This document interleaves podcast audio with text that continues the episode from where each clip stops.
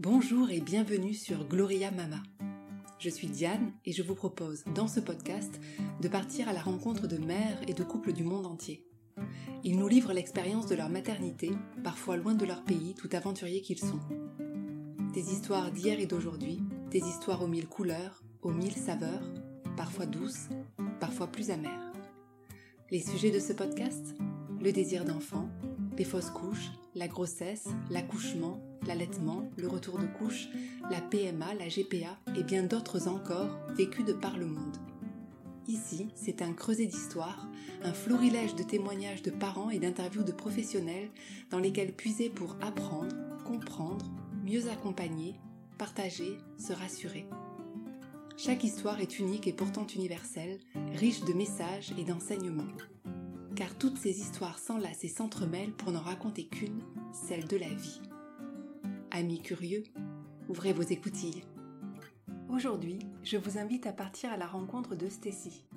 Si sa grossesse a été une surprise, son accouchement l'a tout autant été par son côté exceptionnel et inattendu. Avec Stacy, on parle d'un sujet que les femmes connaissent peu et qui bouleverse pourtant tout, la prééclampsie. On aborde aussi le rapport entre travail et maternité et la construction du lien avec un bébé né un peu trop tôt. Très belle écoute. Bonjour Stécie. Bonjour. Merci à toi d'avoir accepté avec autant d'enthousiasme cette interview pour euh, Gloria Mama. Avec grand plaisir. Pour te présenter sur ton blog monbeaucerisier.com, euh, tu te compares à un panier de fruits, colorée et généreuse dans tout ce que tu as à offrir. Tu es euh, experte en digital et web et tu proposes un blog et une chaîne YouTube beauté et lifestyle qui porte aussi sur ta vie de mère puisque tu as une petite fille. Oui. Et c'est à cette vie de mère, plus particulièrement, à laquelle nous allons nous intéresser aujourd'hui. Et on va même remonter plus loin dans le temps, puisque tu vas nous parler du vécu de ta maternité. Donc dans le podcast Gloria Mama, on s'intéresse à tous les aspects de la maternité et cela à travers le monde. Et te concernant, quand tu tombes enceinte, tu vis en France, mais c'est ton compagnon qui vit à l'étranger. Alors pour commencer, est-ce que tu peux nous expliquer cette situation de toi qui vis en France et ton compagnon qui vit à des milliers de kilomètres de toi? Je suis tombée amoureuse à distance. Pour la jolie petite histoire, ma mère a une meilleure amie, elles sont amies depuis le collège, elles sont tombées enceintes à peu près au même moment, elles ont eu des enfants. Il se trouve que euh, c'est le fils donc de la mère amie de ma maman. On s'est côtoyés quand on était très très très très jeunes, 4-5 ans comme ça. Et lui vit en Côte d'Ivoire et moi en France. Et on se voyait assez régulièrement arriver à peu près à l'adolescence. Chacun avait ses envies différentes de voyage. On n'avait plus forcément envie de d'aller euh, là où nos parents voulaient absolument qu'on aille. Donc on a perdu un peu contact, si ce n'est euh, le traditionnel bonne année sur Facebook. Euh, voilà. On s'est recontacté un peu par hasard il y a cinq ans pour prendre des nouvelles l'un de l'autre et il se trouve que lui faisait ses études aux États-Unis, au, Texas, à Austin et moi bah, je travaillais en France. On est tombé amoureux à force de discuter ensemble sur Skype et sur FaceTime. On a démarré une relation amoureuse à distance. Moi je partais très régulièrement aux États-Unis pour le voir. Lui, il venait en France quand il avait des vacances universitaires. C'est comme ça qu'on a démarré notre histoire d'amour. Et on, on, partait aussi en voyage, on visitait des pays ensemble, on se donnait rendez-vous dans des pays, on atterrissait chacun de notre côté. Et il se trouve que c'est un certain voyage en Italie, à Pise, qui, et avec un petit oubli de pilule, qui a fait donc que je suis tombée enceinte. Voilà, c'était pas un plan de tomber enceinte avec un compagnon de l'autre côté de la planète, mais c'est ce qui a eu lieu. Comment est-ce que tu as vécu le fait de ne pas avoir euh, ton compagnon à tes côtés durant cette grossesse? Et est-ce que euh, justement il est rentré pour vivre cette grossesse avec toi? Ou est-ce que vous avez vécu euh, cette grossesse comme le début de votre relation à distance On a vécu cette grossesse complètement à distance. Il faisait des études aux États-Unis donc il n'a pas de possibilité d'arrêter en cours de route pour venir. Il n'est pas libre au niveau des dates. Voilà, je me suis retrouvée à faire ma grossesse toute seule, mais on était très très très connectés. Donc euh, effectivement, il n'était pas là physiquement, mais euh, il y avait plein, il y a plein de manières possibles. Effectivement, il y a FaceTime puisqu'on passe des heures au téléphone lui et moi et par caméra, mais également lors des échographies il y a des possibilités d'exporter la vidéo de l'échographie, euh, dans, en tout cas dans le centre dans lequel j'étais. Vous pouvez lui envoyer. Donc voilà, donc on a trouvé des moyens, mais effectivement, tout ce qui est les mains sur le ventre, l'apnonomie, ces choses-là, on n'a pas pu le faire. Et de toute manière, j'ai accouché trois mois plus tôt. Donc, même s'il avait prévu d'être là trois semaines avant la fin du terme, puisque ça correspondait au fameux spring break américain, j'ai accouché bien plus tôt toi, le vécu de cette grossesse grâce euh, aux nouvelles technologies et même s'il n'était pas présent, ça s'est euh, relativement euh, bien passé finalement. Il n'y a pas eu une frustration particulière du fait qu'il ne soit pas à si, quand Même. Alors après, ce qu'on ne connaît pas ne peut pas vous manquer dans le sens où c'est pas comme si j'avais déjà eu une grossesse où mon compagnon était très présent et du coup, de fait, j'avais un manque. Là, c'était la première fois que je tombe enceinte.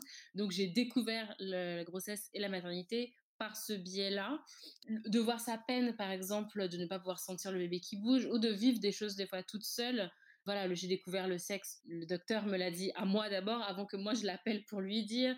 Donc ce genre de choses qu'on aurait pu vivre à deux, je l'ai vécu toute seule. Et également, bon bah tout ce qui est fatigue, euh, j'avais personne pour me m'aider ou me relayer, j'étais toute seule. Mais je suppose que si on met à part tout le côté émotionnel, puisque j'étais quand même en couple, j'ai eu la grossesse de on va dire, toutes les mères célibataires. Euh. Alors justement, est-ce que tu peux maintenant nous parler euh, de ta grossesse et, de, de, ce euh, vécu de grossesse jusqu'au moment où, où tout bascule? Ma grossesse s'est relativement bien passée. Le premier trimestre, j'étais persuadée que j'allais énormément prendre de poids. Et en fait, au contraire, parce que je me suis mise à manger beaucoup plus équilibré que je le faisais avant. Et du coup, en fait, j'ai pris très très peu de kilos et je suis c'est que en fait j'ai été embauchée dans un grand groupe avant de tomber enceinte pour replacer un petit peu les choses. J'ai passé les premiers entretiens à partir de février, j'ai été embauchée en août. Donc on m'a donné la réponse en disant c'est bon vous êtes prise en août, mais j'ai su tomber enceinte en juin. Donc je leur ai annoncé que j'étais enceinte avant de signer le contrat en leur disant euh, Bon, vous m'avez passé une dizaine d'entretiens en temps, je suis tombée enceinte. Est-ce que c'est toujours OK pour vous? Euh, J'étais déjà en CDI ailleurs. Euh, je préférais que les choses soient bien au clair parce que bon, on vit dans un monde quand même patriarcal et qu'on n'est pas à l'abri que pendant ma période d'essai, il y a une rupture de période d'essai, etc. Et je voulais me protéger.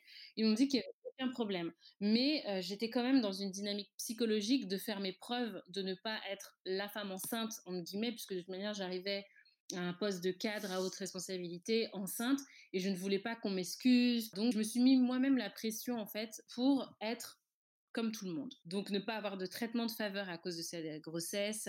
Malgré tout, je ne me suis pas ménagée je vivais seule, donc il y avait personne au quotidien pour me dire "Eh, au ralenti." Euh. voilà, lui, il y a 7 heures de décalage, donc en fait, il voyait les choses un peu en décalé, donc il se rendait pas forcément compte que je faisais pas attention, on va dire, au niveau de, de ma fatigue, etc. Je suis tombée deux ou trois fois en étant enceinte, et donc euh, là, évidemment, oui, il était inquiet, moi aussi, il m'a dit euh, qu'il faut que je ralentisse clairement, que ça suffit. Mais on va dire que j'étais dans une dynamique professionnelle très intense et je ne m'écoutais pas trop. Que j'étais très très stressée, je voulais faire mes preuves, etc. Et donc à la fin du sixième mois, j'étais dans ma 30e semaine. Je suis allée faire mon échographie et moi j'étais trop contente parce que je me suis dit ah je vais avoir des nouvelles photos.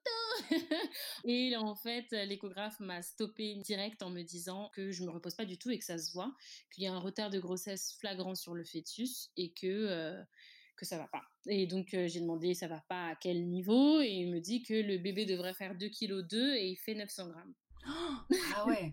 Ah et qu'il y a un manque de liquide amniotique, qu'il y, y, a un gros problème. Donc lui, il rigolait plus du tout. Il m'a dit, je vous arrête immédiatement. Parce que toi, Stécie, tu avais, avais, fait trois échographies, les trois échographies normales qui sont recommandées à faire pendant la grossesse. Donc énorme surprise quand même. Voilà. J'étais en forme, euh, j'ai pas ressenti physiquement qu'il y avait un problème. Mon bébé bougeait bien. Pour moi, c'était vraiment la grosse baffe. Ouais. J'étais allée faire ma, mon échographie entre midi et deux. Pour moi, j'avais une réunion à 14h30. Enfin, je venais, je faisais mon échographie et je repartais. Et en fait, il m'a dit non, vous, c'est fini. Enfin, là, stop, ça s'arrête.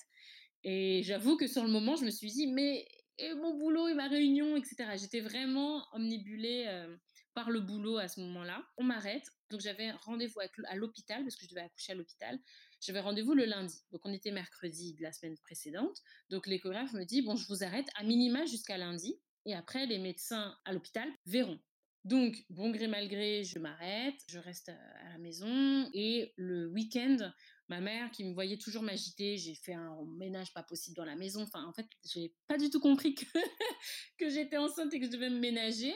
Et donc elle me dit stop, ça suffit, tu restes plus seule chez toi, tu viens chez nous. Le week-end qui précède mon rendez-vous à l'hôpital, je suis chez mes parents. Donc j'avais rendez-vous le lundi euh, midi. Et donc on fait toutes les analyses, on fait rentrer dans le, dans le bureau du docteur qui était donc apparemment la responsable du service obstétrique. C'était un pur hasard. Et en fait, elle a une mine très concentrée. Visiblement, il y a un problème. Et du coup, toi, quand tu vas la voir et quand tu arrives dans son bureau, tu, tu te sens comment? Parce que on a l'impression que tu es toujours dans cette agitation perpétuelle, que t'as pas super bien saisi que, que là, c'est, peut-être un peu grave. Du coup, tu arrives chez elle détendue ou, ou quand même un peu anxieuse? Un peu anxieuse, mais je pense que j'étais un peu dans un déni. Rétrospectivement, je sais pas trop comment l'analyser, analyser, mais j'étais un peu euh, Bon, bah, je me suis reposée quatre jours, euh, ça fait deux jours que je suis chez les parents, j'ai bien mangé, c'est bon, il a dû reprendre ses kilos, le bébé. Enfin, euh, voilà, je, flottais, on va dire ça comme ça, euh, que j'étais pas totalement rationnelle, je pense. Je pense que c'était un peu pour survivre aussi mentalement, mais j'avais vu que j'avais pris du poids pendant les, le premier trimestre, j'avais pris 2 kilos, je crois. Et ensuite, la dernière fois que je m'étais pesée, pareil, j'avais pris 2 kilos, donc j'étais à 4 kilos de plus que la normale. Et là, je sentais que, bon, bah, ça y est, quand même, j'avais pris du poids. Au bout de 31 semaines, euh, c'est pas mal. Je, là, je sens que je ressemble quand même à une, femme enceinte. Donc, le médecin euh, regarde tous ces papiers euh, et elle me dit, mais vous, avez pris 11 kilos là? Non, enfin, moi, dernière nouvelle, j'ai pris 4 kilos. Bah, alors, j'ai peut-être pris 2-3 kilos de plus. Et elle me dit, ah non, non, là, vous avez pris bah, 6-7 kilos en, 2 trois, en deux semaines. Vous faites une grave rétention d'eau c'est, ça va pas du tout. Et là, je vois que vous avez des, la protéinutrie, donc des, des, protéines dans les urines. En gros, ça va pas du tout. Donc, elle, sort de, du bureau, donc elle me calcule pas du tout. Donc là, j'ai commencé à sentir le fait que j'étais un, pas un bout de viande, mais un truc qui était enceinte. Voilà, on me calculait pas vraiment, j'étais pas vraiment prise en compte. Elle sort du bureau, elle rentre, elle recheck des trucs dans, sur son bureau, elle ressort. Et là, elle ouvre la porte et elle me dit Suivez-moi. Je crois qu'elle me dit Là, vous allez être hospitalisé d'urgence. Mmh. donc, elle me fait rentrer dans un ascenseur. Donc, moi, je la suis, je dodeline là parce que je suis une petite boule là. et elle me dit Vous faites une prééclampsie. Est-ce que vous savez ce que c'est? Moi, je ne savais pas ce que c'était. en fait, si, j'avais entendu un petit peu parler puisque je regardais Downton Abbey. Et dans Downton Abbey, petit spoiler, l'un des personnages principaux meurt dans des souffrances abominables d'une éclampsie.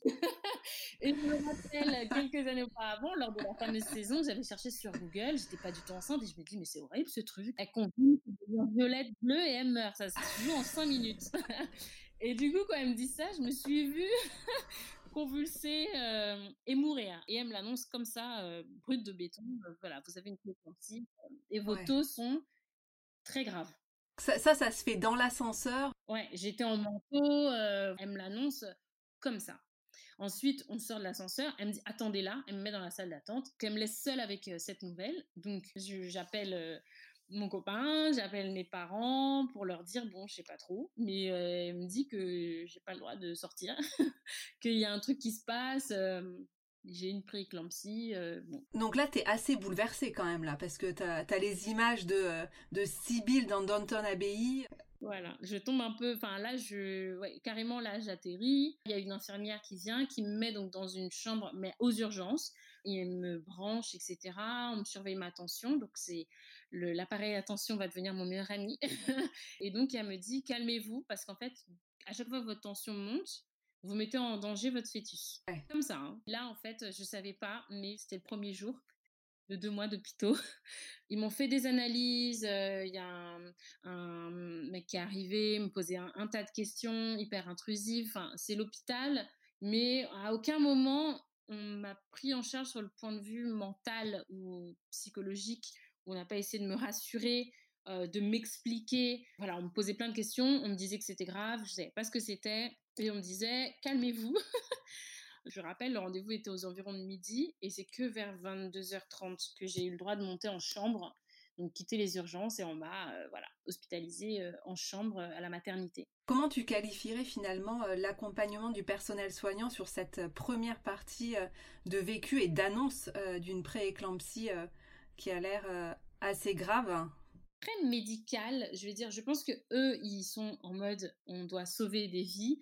Il n'y avait pas d'accompagnement, donc c'était assez froid, mais en même temps, ils étaient en mode urgence. Enfin, c'est ce que j'imagine.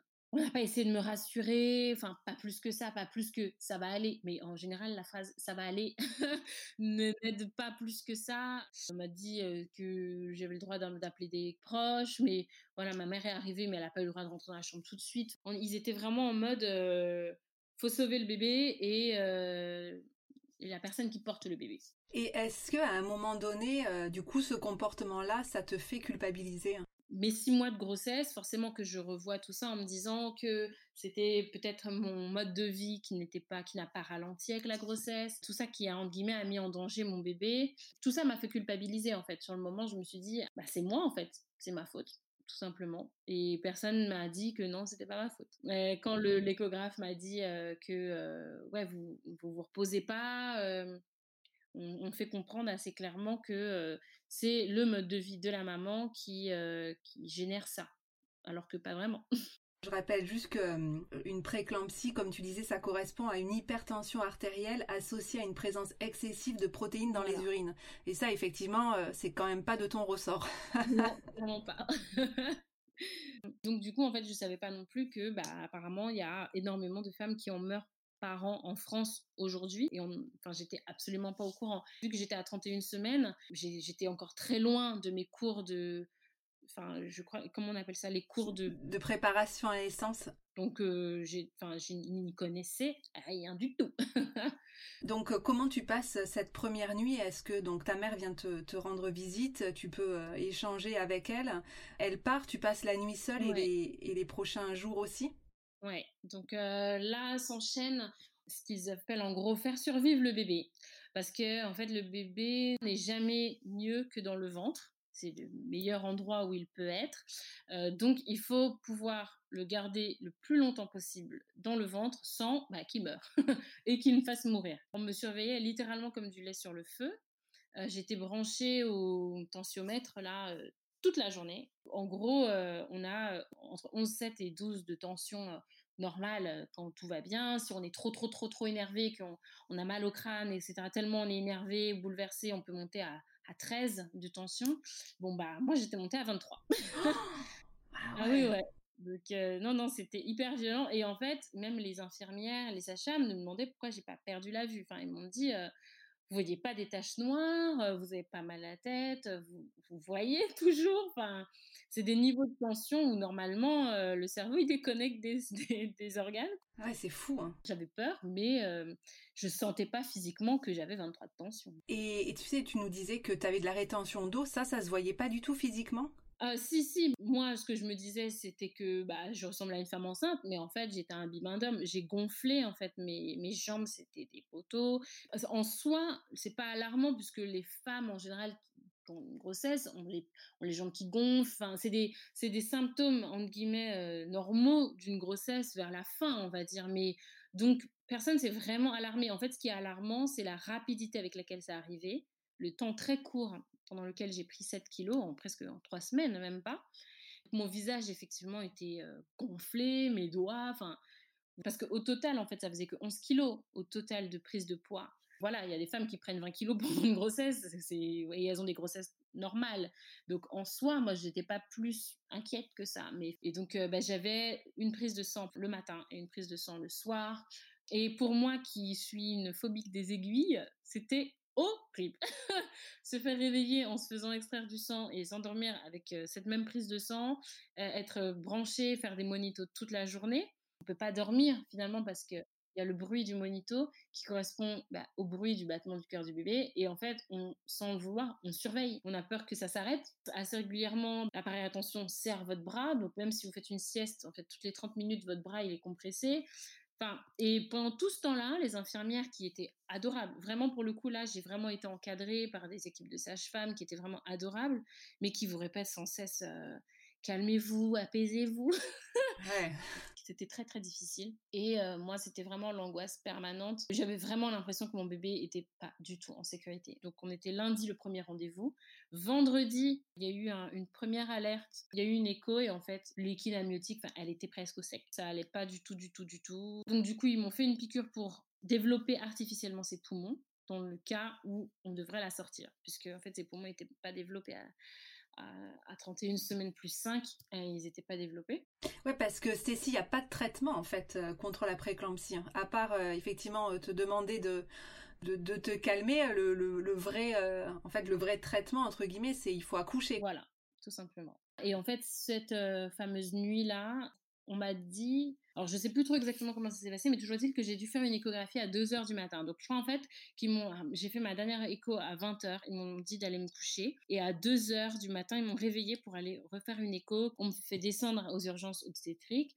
On me dit que l'écho ça va pas du tout, que le cœur du bébé euh, ça va pas. Donc on me fait changer de pièce et là c'est en fait la celle qui gérait donc euh, la chef du service, en tout cas la dame qui était là pour faire accoucher, le docteur qui était là, était un docteur euh, qui n'appartient pas à l'hôpital. Elle savait pas trop où elle, avait, euh, où pouvait m'installer. Enfin, c'était un peu le cafouillage. Et donc, elle m'installe dans une pièce, elle va m'ausculter pour vérifier si mon col est dilaté. Sauf qu'en fait, je lui dis, bah en fait, je suis à 31 semaines, donc on est à des années-lumière d'être dilaté. Et elle me dit, non, on va quand même vérifier. Elle vérifie, hein, avec un spéculum. Ça me fait hyper mal, parce que j'ai hyper peur, donc je suis hyper contractée. Et euh, surprise, surprise, ah non, vous n'êtes pas du tout dilaté, et euh, le, voilà, la poche n'est pas percée, etc. Je dis, bah oui. et là, elle me dit, comme ça, hein, j'ai les jambes sur les étriers, etc. Et elle me dit, le bébé, ça va pas du tout. On va vous ouvrir, comme ça, hein, le, terme. Le, terme, on va vous ouvrir. J'éclate en larmes, là, c'est trop. Donc, euh, je lui dis non, enfin, je sais même pas de quoi il s'agit. Elle me dit, bah, je vous laisse avec la, sage-femme. Donc elle sort, je suis dans la salle d'attente avec la, sage-femme, qui me dit, est-ce que vous savez ce que c'est une, une césarienne? Donc en fait j'ai eu un petit cours d'anatomie dans une salle d'attente de l'hôpital et donc je lui dis bah non je sais pas du tout ce que c'est et elle me dit bon bah je vais vous expliquer parce que c'est peut-être cette nuit on va vous ouvrir sur trois niveaux. On va découper vos abdos, on va soulever les abdos, on va atteindre l'utérus, on va ouvrir l'utérus, on va sortir le bébé. Ensuite, on va recoudre tout. J'étais en panique totale et en fait, dès que tu paniques, tu te dis que tu mets le bébé en danger. Enfin, c'est un cercle vicieux. Remettre dans la salle d'échographie et ils me disent c'est le monito de la dernière chance. Si le monito il est mauvais, le docteur a dit que va faire une césarienne. S'il est bon, vous pourrez euh, remonter en chambre, euh, on verra ça demain. Donc on branche le monito et ils sortent. Donc je suis toute seule dans la chambre et alors, pour la petite histoire, euh, mon copain voyageait d'un état à l'autre et était donc dans l'avion pendant cette nuit-là. Et il se trouve que dans les, avions américains, il y a le Wi-Fi, etc. Enfin, ça commence à, être un peu partout maintenant, mais à l'époque, pour moi, c'était une technologie extraordinaire. Donc, il y avait Internet dans l'avion et donc il s'est dit qu'il allait prendre de mes nouvelles. Donc, il m'appelle à ce moment-là. Et il me demande qu'est-ce qui, comment ça va. Et là, je lui explique, ça va pas du tout je me mets à pleurer, euh, je lui explique tout. Et euh, il me dit, est-ce que tu veux que je te chante une chanson? Puisque euh, il n'est pas chanteur ni quoi ni qu'est-ce, mais quand il chante, ça m'apaise, enfin, j'aime bien, ça me détend, il chante mal, ça me détend. je mets le haut-parleur et, et, il chante. Ensuite, l'infirmière revient et elle me dit, bah en fait, le monito, parfait. Le bébé va très bien, bonne nuit. Retournez dans votre chambre. Je me dis, bon, bah, c'est un miracle. Je vais pas accoucher euh, ce soir. Euh, c'est des hauts et des bas comme ça que je subissais euh, en permanence. Le samedi matin, de nouveau prise de sang. Donc là aussi, c'était atroce parce que en fait, elle trouvait plus de veines, elle me piquait, il y avait pas de sang, enfin, c'était la boucherie, j'avais des bleus sur les bras, euh, j'ai de nouveau pleuré, elle pressait mon bras pour faire sortir du sang. Et le docteur vient et me dit ça va être bientôt. Voilà, préparez-vous à ce que ce soit euh, ce week-end. Donc là, on était samedi et le, samedi soir, ils me disent OK, euh, à partir de 20h, vous êtes à jeun parce qu'on sait jamais, peut-être que ça sera demain. Donc vous êtes à jeun, vous n'avez plus le droit de boire et plus le droit de manger à partir de maintenant. Donc il était 20h. Et le corps humain est bien fait parce qu'à partir du moment où on vous dit que vous n'avez plus le droit de boire, c'est là que vous avez soif. du coup, je me rappelle de ce truc où j'avais soif toute la nuit euh, alors que j'avais bu avant, mais voilà. Dimanche matin à 9h, le médecin arrive avec toutes ces internes. Je me rappelle, elle, était suivie de 5-6 internes. Et donc, elle me dit, euh, hyper gentille, euh, franchement, moi, de ce que je vois, là, le bébé peut plus tenir. Euh, vous euh, non plus, visiblement. Euh, écoutez, on a, on a 32 semaines aujourd'hui. C'est un bon jour. C'est pour aujourd'hui. Moi, j'ai rien à dire, j'ai rien à faire entre midi et deux. je suis en forme. elle demande à son infirmière principale Vous aussi, vous êtes en forme? Ah, bah oui, je suis en forme. Bon, bah allez, c'est ce, ce midi. Et là, on était le matin, donc tu as eu quelques heures pour te préparer psychologiquement euh, à cette césarienne. Voilà, donc on était euh, dimanche 9h. Et je me rappelle lui avoir dit, du coup, j'ai le droit de boire ou pas?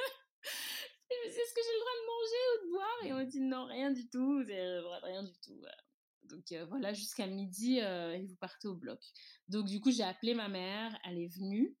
J'ai appelé mon copain, du coup, qui, qui, bah, qui était donc au courant, à distance, que c'était là maintenant. Et justement, pour revenir sur, euh, sur ton compagnon, lui quand même, quand tu lui annonces tout ça, euh, qu'il est dans l'avion euh, ou qu'il est à distance, comment est-ce qu'il réagit? Alors on voit à travers tes propos qu'il essaie de te soutenir un maximum, mais lui, comment est-ce qu'il vit ça? Il est hyper angoissé. En plus, du coup, bah, sa maman, donc la mère amie de ma mère, est médecin. Donc en fait, lui, il a un réflexe qui est un peu, un peu du type de tout le monde qui dès qu'on entend le nom d'une maladie, bon, on va voir sur Wikipédia ou on cherche sur Doctissimo et c'est pas une bonne idée. Bon bah lui, il demande à sa mère, qui donc en fait dès qu'elle entend euh, prééclampsie, euh, oh, etc. Enfin, donc lui en fait, il a les détails médicaux de l'autre côté. Donc il angoisse forcément, il angoisse pour euh, sa copine, il angoisse pour son enfant.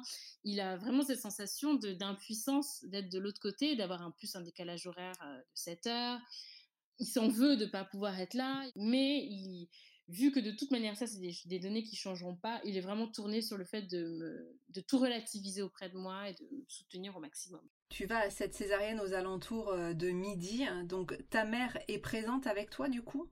Ma mère est là, mais donc là commence pour moi ce qui a après été le vrai cauchemar, parce qu'on m'a pas du tout expliqué concrètement ce que c'est une césarienne et oh, c'est horrible. Moi, j'ai du mal à comprendre comment on peut dire que c'est un accouchement de, de, confort, mais bon, ça, ça regarde que moi. Par exemple, tout simplement, je ne savais pas qu'il faisait très, très, très froid dans une salle, dans une salle d'opération. On m'a fait une rachianesthésie, donc en fait, c'est, c'est pas comme une, une péridurale, c'est plus profondément dans, dans, dans, dans, la colonne vertébrale. Et en fait, ils ont eu la bonne idée de demander, alors je sais pas si on dit stagiaire ou interne ou quoi, mais de ce soit la stagiaire qui me le fasse. Je suis sur la, la table et donc on me demande de me plier, de faire le dos rond, sauf que j'ai un énorme ventre. J'entends derrière que la, stagiaire bah, panique, elle sait pas où il faut piquer. Enfin, et donc moi j'ai juste envie de dire, mais euh, enfin en fait j'ai pas du tout envie d'être le cobaye aujourd'hui. et je sens en plus ses mains froides sur mon dos qui tremblent. Elle pique une fois, elle n'y arrive pas, et c'est le médecin qui fait le, deuxième. Immédiatement, je sens plus mes jambes et je sens plus tout le bas de mon corps. Et le médecin me dit quelque chose que j'avais pas compris sur le moment, mais elle me dit vous allez tout sentir, mais vous aurez pas mal. Et en fait, c'est vraiment ça. On ne se rend pas compte de ce que ça veut dire, vous sentez tout, mais vous n'aurez pas de douleur puisqu'en fait, on éteint les nerfs de la douleur, mais on sent toutes les sensations. Donc, euh, quand on investit le corps, euh, on, sent tout bien, qu'on est en train de trifouiller l'intérieur de votre corps, mais vous n'avez pas de douleur. Il y a énormément de monde dans le bloc opératoire. Je suis nue, tout le monde voit mes parties intimes, je suis un bout de viande. Enfin, il y a une dizaine de personnes dans la pièce, il fait froid. Quand tout est installé, ma mère euh, a le droit de rentrer, donc elle est à ma tête. Il y a un champ opératoire au niveau de mon cou, et donc elle, elle me soutient. Ça va aller, elle attrape mon visage, etc. Et euh, chose que je ne savais pas, j'ai les bras en croix, donc je suis allongée les bras en croix et je suis attachée. Donc je suis sanglée les bras en croix, puisque comme je fais une, euh, une prééclampsie, on doit mettre des, comme des bêta-bloquants pour ralentir mon rythme cardiaque. Et donc, on m'injecte pendant la durée de l'opération un liquide qui euh, ralentit mon, mon, rythme cardiaque, enfin ma tension. Et il faut absolument pas que je bouge les bras, donc je suis attachée. Par exemple, ça, on me l'avait pas dit. Donc, c'est traumatisant. Bah, bien sûr. Et, euh, et en fait, le produit qu'on met dans, dans le bras, elle me dit, ça, c'est très froid. Et en fait, très très froid dans une veine, c'est brûlant ça brûle, l'impression qu'on est en train d'enfoncer un fil de fer dans toutes les veines, c'est atroce comme douleur. L'opération débute, on m'ouvre, donc je sens la lame sur mon ventre, je sens qu'elle soulève, je sens qu'elle soulève, qu'elle coupe, qu'elle ouvre les abdos, etc. Je savais pas non plus, mais en fait le corps refuse. Donc en fait mes jambes, tout le bas de mon corps se met à, à convulser. Les médecins qui sont donc de l'autre côté du champ, ça c'est que des sensations, mais qui attrapent mon corps mais il n'y a pas de douleur, mais vraiment, on sent tout, tout, tout, les organes, les mains dans les organes. Et, ensuite, au bout d'un temps que je ne saurais absolument pas qualifier, j'entends le cri d'un bébé. On me dit, euh, elle est en bonne santé, euh, et on me la montre. Là, t'es soulagée quand même parce que t'es en train de vivre des choses extrêmement éprouvantes, de savoir quand même que ton bébé est vivant, euh, qu'elle crie, tu, tu, te sens. De l'entendre pleurer, c'est effectivement un soulagement. Après, moi, j'étais, j'étais en mode euh, sortez-moi de là. En fait, j'étais vraiment vite que ça se finisse le plus vite possible, c'est trop atroce. Donc, on me, on me, la montre, on voit un bébé couvert de, de, de, liquide, etc. Elle est vraiment minuscule, elle est minuscule. J'ai pas de sentiments, enfin voilà, je suis vraiment en panique. Je dis juste d'accord, d'accord. Quelqu'un me demande est-ce que vous préférez que votre mère parte avec euh, votre fille ou qu'elle euh, reste avec vous? Je dis qu'elle parte avec elle. Parce que je me disais, la pauvre, elle va être toute seule. J'ai quand même cet instinct primaire, je veux dire, de me dire que je veux pas que, que ma fille soit toute seule avec les médecins. Donc, je dis à ma mère qu'elle aille avec ma fille. Et donc, du coup, je me retrouve toute seule, un temps que je ne serais même pas comptabilisé, on va dire, où on me recoue. Et là, on m'amène en salle de réveil. Donc, euh, je me réveille, je me rendors. Là encore, il y a un problème parce qu'en fait, ma tension ne descend pas ça va pas du tout. J'entends leur conversation, donc je suis un peu dans un nuage, mais j'entends un peu leur conversation qui disent bon bah monte la dose. Et en fait, c'est jamais suffisant. Donc l'infirmier principal euh, monte la perfusion. Ils sont au niveau où apparemment c'est une dose qui est c'est la dose extrême et donc, il demande au médecin de venir. Donc, le médecin euh, redescend, dit Ok, bon, bah, on lui met cette dose-là. Si ça descend pas, il va falloir l'envoyer euh, dans un hôpital encore plus grand. Il parle de moi, je suis là, mais euh, on s'adresse pas à moi, en fait. Hein. Ils parlent entre eux. Et donc, apparemment, cette dose-là maximale permet à mon cœur, enfin, permet à ma tension de redescendre. Ensuite, il s'est passé encore autre chose, c'est que quand elle a recousu, c'était apparemment pas très bien recousu puisque je continuais à saigner et c'est pas normal. Pour tester les bandages et les, les compressifs, elle appuie sur mon ventre pour voir si euh, du sang sort. Et donc, pareil, elle me demande pas est-ce que j'ai le droit ou quoi. Elle ouvre la, la, couverture, elle appuie sur mon ventre, elle appuie sur la cicatrice. Donc, oui, j'ai toujours, euh, je suis toujours sous anesthésie, donc je sens pas. Mais on appuie sur mon ventre. Enfin, en fait, je suis pas vraiment là. Hein. Voilà. Donc, elle me dit bon, euh, je reviens tout à l'heure. si ça saigne encore, oh là là, je vais devoir vous ouvrir, vous rouvrir et vous refermer. Oh là là, ouais. la salle, pas encore le bloc, etc. Et au final, apparemment, c'est bon et j'ai le droit de remonter. Donc, j'étais en position allongée et ma mère, elle, en même temps, elle était partie en néonate avec euh, donc, euh, ma fille. Elle avait pris des photos. Je vois un petit bébé. Elle aurait pu me montrer le, les photos d'un bébé euh, d'une amie. Ça aurait été la même chose. Voilà, c'est absolument pas une réalité pour moi pour l'instant. Je m'endors. Je me réveille, on est lundi, donc j'ai pas vu ma fille. Hein. Et pour abréger, en gros, je n'ai vu ma fille que deux jours après mon accouchement. Ils m'ont mis en fauteuil roulant, etc. Donc du coup, c'est là que j'ai pu euh, arriver devant cette petite boîte avec ma fille euh, qui était minuscule, mon Dieu, minuscule, et branchée de partout. Et on me dit, euh, voilà, c'est ta fille, t'es heureuse. Et c'est ouais, ça c'est assez dur parce que bah, on ressent pas grand chose on est un peu sidéré. Enfin, voilà, j'étais, je, m'inquiétais plus de sa santé, etc. Mais j'attendais un peu cette vague d'amour dont on parle, ce truc qui vous submerge. Et j'étais un peu, bon, après, avec, tout ce que tu as vécu euh, entre la sidération de l'annonce de la préclampsie aggravée, euh, euh, les hauts et les bas, le fait de pas très bien comprendre, le, fait d'être bon qu'on te demande pas non plus forcément ton consentement alors que c'est l'obligation de le faire. T'arrives devant un bébé, c'est tellement d'émotions finalement qu'on peut tout à fait comprendre. Le cerveau il fait un peu un, un tri on va dire au niveau des émotions et ou alors il a trop donné auparavant. Je suis vraiment en pilote automatique. Et là, on me dit il faut faire du pot à pot. En fait, je, prends les événements tels qu'ils arrivent sur des plateaux, on va dire, mais j'ai encore un peu de mal à, assimiler. Et le soir, j'étais sous morphine, hein, donc c'est des ampoules de morphine qu'on vous donne pour, euh, pour la douleur de, de la cicatrice. J'ai fait un stress post-traumatique, du coup, suite à cette opération, puisque j'étais incapable de dormir allongée. Donc, à chaque fois que j'étais allongée, mon cerveau me retransposait dans la salle d'accouchement et je hurlais, euh, les infirmières venaient, euh, je pleurais, euh, je convulsais, enfin, les grosses crises de panique. Donc, du coup, on m'a dit que le lendemain, je devrais voir le psychiatre parce que j'avais un comportement qui n'était pas dans la norme, on va dire. Le lendemain, bah, la psychiatre est venue et c'était un peu déroutant parce qu'elle était très jeune, elle semblait avoir mon âge. Elle m'a expliqué que je fais un stress post-traumatique, que mon cerveau, il, il s'est mis, en, mis en situation de mort imminente. Le cerveau humain comprend que lorsqu'on est ouvert, enfin qu'on touche aux viscères en général, et qu'on est conscient, bah, ça veut dire qu'on va mourir. Seulement, on meurt pas. Tant que j'accepterai pas ce qui s'est passé, mon accouchement, que j'accepterai pas toutes les douleurs ou tout ce que j'ai ressenti, incessamment, mon cerveau me resservira les mêmes sensations, les mêmes euh, images et je le revivrai à l'infini. Donc, euh, on m'a donné des, médicaments pour m'apaiser et euh, je me rappelle que, disons, deux, trois jours, deux, jours après avoir rencontré ma fille, en pleine nuit, je me suis levée, j'ai marché aussi vite qu'une vieille personne de 95 ans peut marcher jusqu'à la néonate. J'ai moi-même pris mon bébé et je l'ai mis sur moi pour faire du pot à pot. Et pour la première fois, j'ai pleuré. Après, ça, ça allait mieux. C'est comme si je me suis autorisée à ressentir quelque chose pour elle. C'est là que j'ai vraiment eu ce truc de ça y est, j'ai un enfant. La relation avec euh, ton bébé, euh, le retour à la maison, euh, comment est-ce que ça s'est passé hein? Le retour à la maison a eu lieu deux mois après. Bah, la vie en néonate, c'est chaque gramme compte.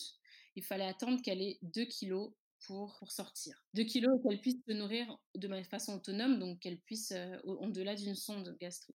D'accord. Parce que là, quand elle est née, elle faisait combien de, de grammes ou 1 kg 2. Donc elle était passée de 900 grammes à 1 kg 2. Donc elle devait euh, gagner 800 euh, grammes, mais le plus important, c'est qu'elle puisse euh, boire au biberon en fait. Et c'est le plus compliqué. Elle n'a pas la force en fait la force physique de pouvoir se nourrir. Et donc, bah, c'est vraiment chaque gramme compte, c'est pas 100 grammes par jour. Hein. On est très loin. Elle prenait 20 euh, grammes, le lendemain, elle en perdait 4. Elle prend 12 grammes et le lendemain, elle en perd. c'est vraiment ça, en fait. C'est une bataille euh, sans cesse, sans cesse, euh, d'apprendre à laver un bébé bah, qui est branché. aussi, elle enlevait sa sonde, donc elle arrachait sa sonde toute seule. Sauf que le problème, c'est que remettre une sonde, c'est hyper douloureux. Elle faisait des malaises quand on, on lui remettait la sonde. Et moi, j'apprenais tout ça en décalé. C'est-à-dire que le matin, quand moi je venais, on me disait Ah, by the way, cette nuit, votre bébé, elle a enlevé sa sonde, donc on lui a remis. Elle a fait un petit malaise, mais tout va bien. Donc c'était ce genre de truc-là euh, constamment. Enfin, voilà. Donc moi, un mois, on m'a dit Bon, bah, c'est bon, vous pouvez sortir. Mais votre bébé, lui, il reste. Donc, tous les jours, j'allais à la néonate, je dormais à côté d'elle. Il y a un, lit de camp, on veut installer un lit de camp, je dormais à côté de la couveuse. Ensuite, elle est passée en, petit berceau. Donc là, c'est l'équivalent des berceaux dans, dans lesquels on met quand une femme à terme accouche. Donc pour moi, c'était extraordinaire, mais elle était minuscule dans ce genre, dans ce petit berceau, mais elle n'était plus branchée. Donc c'était waouh quoi. Mmh. Jusqu'à ce qu'elle sorte. Le jour, on m'a dit bon bah c'est bon, elle peut sortir. Et en fait, grosse panique. J'allais te dire c'est le soulagement là, non? Et là tu me dis non, c'est la panique. Ah c'est la grosse panique parce que bah en fait malgré tout, oui je suis sa maman à l'hôpital, mais on se dit que s'il y a une merde, bon, bah, il y a euh, six péricultrices de néonates, euh, la pédiatre spécialisée, enfin, on se dit qu'on est vraiment entouré. Et que, bon, si je sais pas faire, il y a toujours quelqu'un qui sait faire. Voilà, j'avais vraiment cette sensation de me dire, mon Dieu, je suis seule, enfin, c'est elle et moi, je peux pas, j'ai personne pour me dire, je fais bien, après, après, je te rassure, Cécile, j'ai l'impression que même quand t'as un bébé euh, qui naît à terme, t'as cette sensation-là. Ben moi, j'ai eu exactement ça quand j'ai dû quitter aussi la maternité, cette sensation d'être lâchée et de sortir d'un cocon euh, protecteur. Je pense que c'est commun à, énormément de femmes ces premiers, ces premiers jours euh, seuls. Ouais. Après, comme elle était, elle avait 2 kilos, elle était, en fait, elle est sortie, mais elle était en hospitalisation à la maison. Ça veut dire que deux fois par jour, il y a une infirmière qui vient checker où euh, elle est pesée tous les jours pendant, pendant deux semaines, deux fois par jour. Et ensuite, euh, pendant une semaine encore, c'est une fois par jour. Et après, c'est bon. Elle est, plus hospitalisée à la maison, elle est euh, un bébé. un bébé normal. Après, c'est relation maman-bébé, hein, j'imagine, commun à, toutes les mamans. je dirais une semaine après que moi je suis rentrée à la maison, son père est enfin arrivé. Ouais. Il a eu la, la grande rencontre, il a pleuré, il a pris son bébé dans les bras. On a été une famille euh, normale, on va dire, pendant 15 jours, et puis il a dû repartir. Et puis après, j'étais une maman célibataire aussi, normale, comme toutes les mamans célibataires, on va dire. Une maman solo, je dirais plutôt, parce que bah, il était là, à distance. Et il est revenu, euh, euh, ton compagnon, au bout de, combien de temps il a pu vous rejoindre définitivement? Deux ans, donc il devait finir bah, son diplôme. Ma fille est une ingrate, puisqu'elle a, fait elle a fait ses nuits en fait, elle a fait sa première nuit complète quand papa est arrivé, pour de bon. Concernant euh, ta relation avec ton travail, hein, qui avait une, très grande importance, après, est-ce que tu es retourné euh, travailler ou est-ce que euh, tu as pris du recul hein, par rapport à, cette implication à l'extrême que tu avais pu avoir J'ai eu du coup six mois de, congé mat, hein, forcément, puisque j'ai accouché prématurément. Et au retour, c'est compliqué. J'ai pas pu reprendre mon poste initial. J'ai eu besoin d'avoir des aménagements avec les RH puisque bah, j'étais seule. Donc il, a, il fallait, bah, au niveau des horaires, pour pouvoir la récupérer chez la nounou, ce genre de choses-là. Donc, bah, de fait, euh, peut, rester jusqu'à 22 heures au travail. Hein. Après, on reste en France où le présentéisme est, sacralisé, je vais dire. Donc, plus tard tu restes, mieux c'est vu. Donc, de voir que je partais à 18 heures systématiquement tous les jours, forcément que bah, on me confiait moins de choses. Voilà, ça met clairement un frein à une carrière. On va pas se leurrer. Même si je disais que je pouvais après travailler tard le soir, je veux dire, faire la coucher et ensuite reprendre mon boulot, c'est pas du tout pareil. Une réunion qui commence à 17h30, à 18h, moi je sors de réunion. Et la réunion, elle va pas reprendre à 22h. De toute manière, j'étais un petit peu échaudée de mon implication. Donc voilà, on va dire que j'ai tenu encore un an et demi et ensuite j'ai préféré quitter. Tu racontes euh, toute cette histoire, cette histoire qui a été complètement euh, traumatisante, mais quand même avec euh, une certaine sérénité et, un certain recul. Combien de temps tu as mis pour arriver à avoir cette sérénité par rapport à, ton vécu de cette grossesse et de cet accouchement? Alors c'est pas serein, j'ai envie de dire pas du tout. Ça s'entend que je fais beaucoup d'ironie, que j'utilise beaucoup l'humour, mais c'est pour distancier. Et je sais qu'au fond de moi, euh, que ça, reste quand même un épisode très traumatisant pour la simple et bonne raison que j'ai pas du tout envie de réitérer l'expérience euh, de la maternité. Euh. en tout cas, pas pour l'instant. J'ai eu du mal avec un peu l'omerta qu'il y a autour de, de l'accouchement. Ça s'est forcément bien passé, ou alors si c'est pas bien passé, on veut pas en entendre parler. C'est ah oui, bon, ça a été un peu difficile, quoi. Oui, mais on sait. Il faut pas en parler aux personnes qui n'ont pas encore eu d'enfants parce que tu comprends, ça va les dégoûter, elles vont pas faire d'enfants. Il faut pas en parler aux femmes enceintes parce que tu comprends, ça va leur faire peur. Et ensuite, euh, celles qui ont déjà des enfants, il y a une sorte un peu d'accord tacite de on va pas en parler. J'ai vraiment cette sensation que ça reste quand même un peu tabou et qu'on peut pas en parler à tout le monde qu'on peut pas dire euh, moi mon accouchement était merdique. C'est forcément le plus beau jour de ta vie.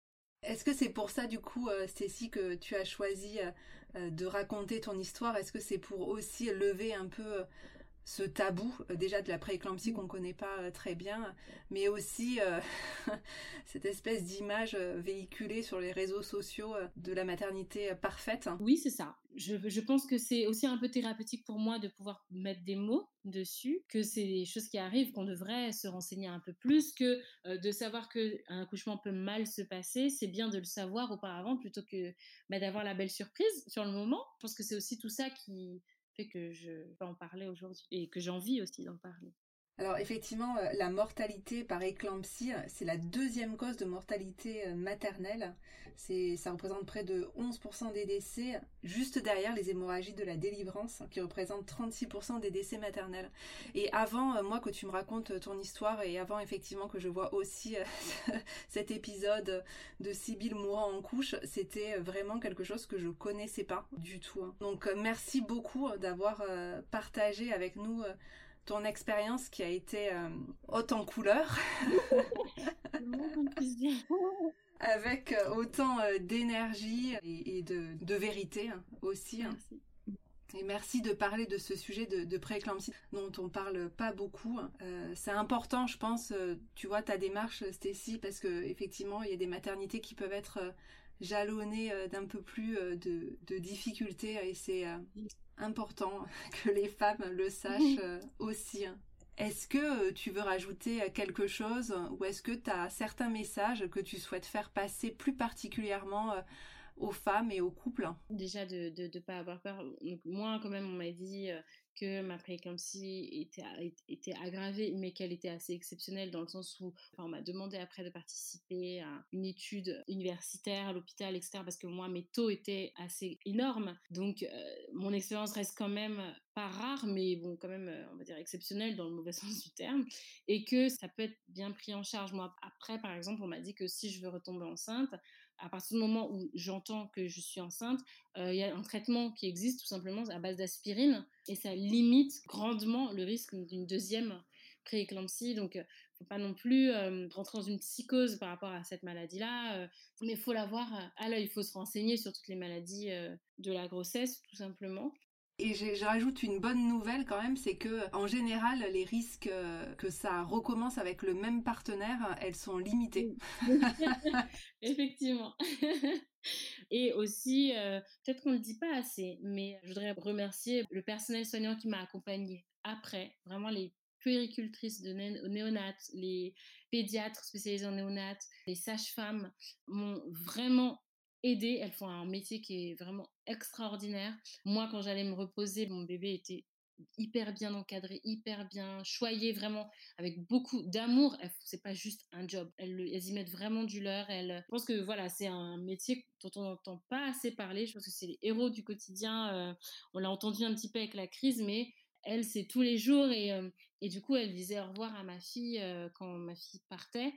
Voilà, elles, ont eu un bébé qui faisait un kilo, un kilo deux et elles voient un bébé de 2 kilos qui mange tout seul quand il s'en va et elles le reverront pas. Mais pourtant, à chaque fois, elles remettent de l'amour, de l'attention. Elles, elles sont avec les mamans gauches, comme moi qui savent pas, qui ont peur, qui ont besoin d'être rassurées. Et je trouve que ça participe de, tout ça, en fait, pour euh, l'apaisement même des parents. Euh, c'est les premiers interlocuteurs. Euh, donc, vraiment, j'ai été subjuguée par ce métier et par ce qu'elles sont capables de faire et l'amour, vraiment l'amour qu'elles mettent dedans. Autant tu as eu une expérience pas très bonne avec le personnel soignant qui a pu t'entourer pendant cet accouchement, autant post-accouchement, ça a été un véritable cocon euh, d'amour euh, et pour toi et pour ta fille. Vraiment, je me suis vraiment sentie encadrée et euh, voilà, et pas du tout abandonnée. elle parle avec le bébé, mais quand on n'est pas là, elle chante aussi. Enfin, vraiment, c'est un super beau métier et c'est essentiel. Après un épisode aussi traumatisant, c'est une bulle qui fait du bien. Merci euh, infiniment euh, Stécie. L'objectif de, Gloria Mama, c'est aussi de parler de, ces maternités plus délicates, moins linéaires, et de dresser des portraits de femmes comme le tien qui, qui ont su surmonter tout cela avec vaillance et résilience. Donc merci beaucoup pour ce joli témoignage. Je rappelle le nom de ton blog monbeaucerisier.com et on peut te retrouver sur les réseaux sociaux Instagram, Facebook et également ta chaîne YouTube sur l'identifiant Cerise Daily. En tout cas, je, souhaite à tous les auditeurs une très bonne découverte de l'univers de Stécie. Merci. Au revoir Stécie. Dans le prochain épisode, je vous propose de partir de l'autre côté de la planète, au pays du soleil levant avec Aurore. Une grossesse et un accouchement au Japon, ça ressemble à quoi? Si vous avez aimé cet épisode ou que vous pensez qu'il peut être utile à d'autres, n'hésitez pas à en parler, à le partager, à mettre 5 étoiles sur iTunes et un commentaire. Cela permet à d'autres de les découvrir et ça m'aide beaucoup à faire connaître Gloria Mama. Vous pouvez également me suivre sur Instagram ou Facebook sous l'identifiant gloriamama.diane. Je suis toujours heureuse de lire vos impressions et commentaires, alors n'hésitez pas. A très vite sur Gloria Mama.